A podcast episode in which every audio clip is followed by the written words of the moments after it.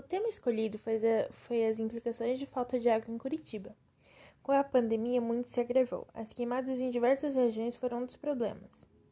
O consumo de água exagerado em centros de agricultura e até mesmo as variações de clima impactaram na distribuição de água.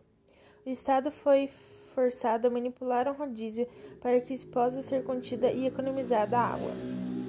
O povo está, está tentando se reorganizar em si e economizar sozinho.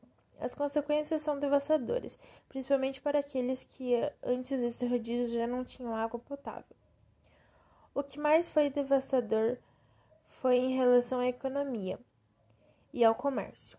Outro problema é ambiental. Os rios estão secando e as chuvas que estamos tendo não estão bastando para normalizar este uso. Não só Curitiba, mas outras cidades e regiões também estão sendo afetadas, principalmente Paraná e aqui no sul do Brasil. Tendo em vista que o tema do nosso trabalho é as implicações da falta de água no mundo, tem alguns estudos que mostram o que vai acontecer nos próximos 5, 10, 15 anos, algumas consequências de atitudes que estamos tendo agora. Quando você economiza no seu banho, você não necessariamente está economizando água para nossas gerações futuras, para termos um mundo melhor, não, você está economizando água para hoje em dia a economia continuar funcionando.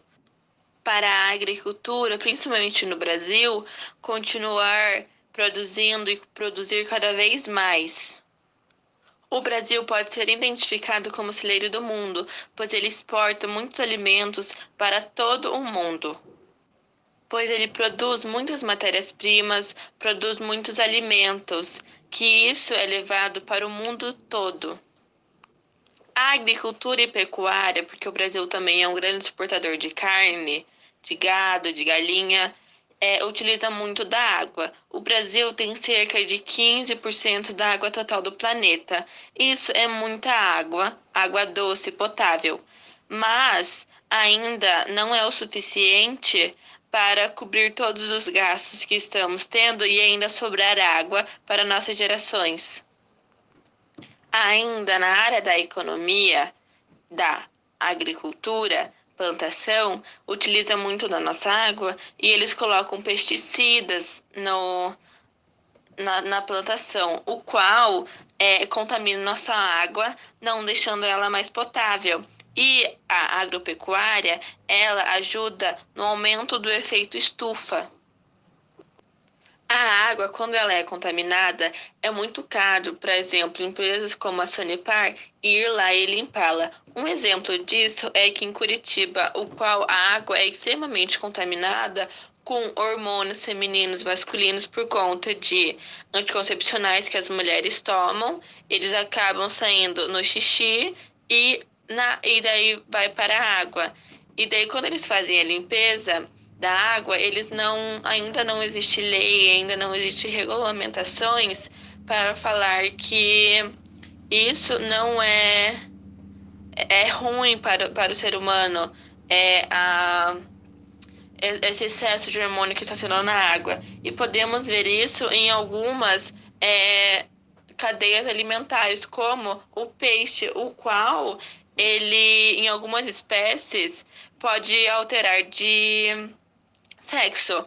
E, e quanto mais é, peixes femininos tiver, é, menos vão conseguir se reproduzir. E daí isso vai acabar, vai causar uma extinção de várias espécies de peixe.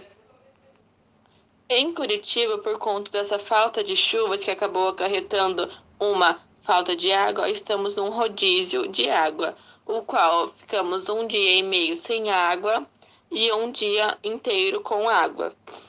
É, em Curitiba, é, o rio, muitos rios aqui que passavam pela cidade secaram ou estão com nível muito abaixo do necessário.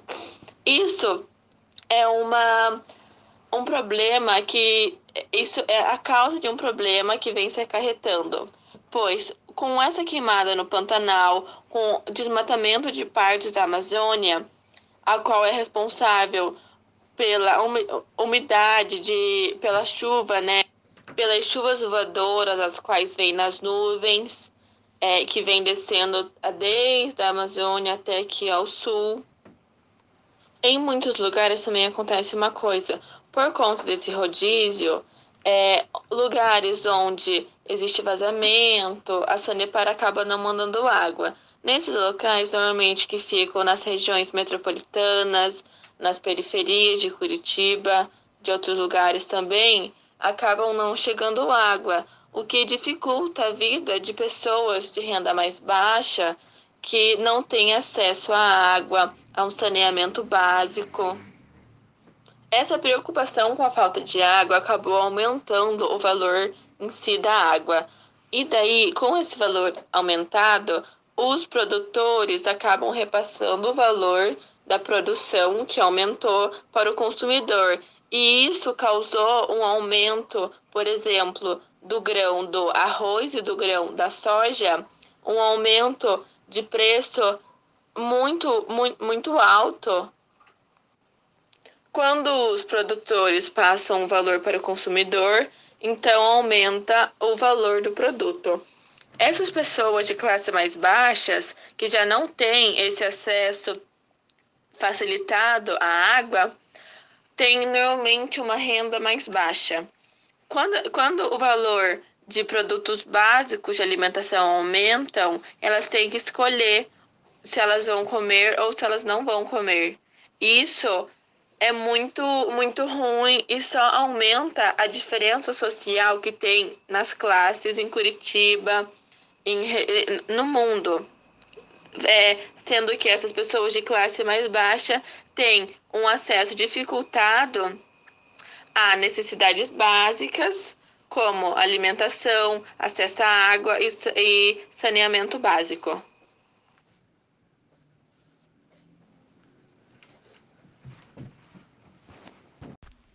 As lutas olímpicas são consideradas uma das modalidades mais antigas ainda praticadas.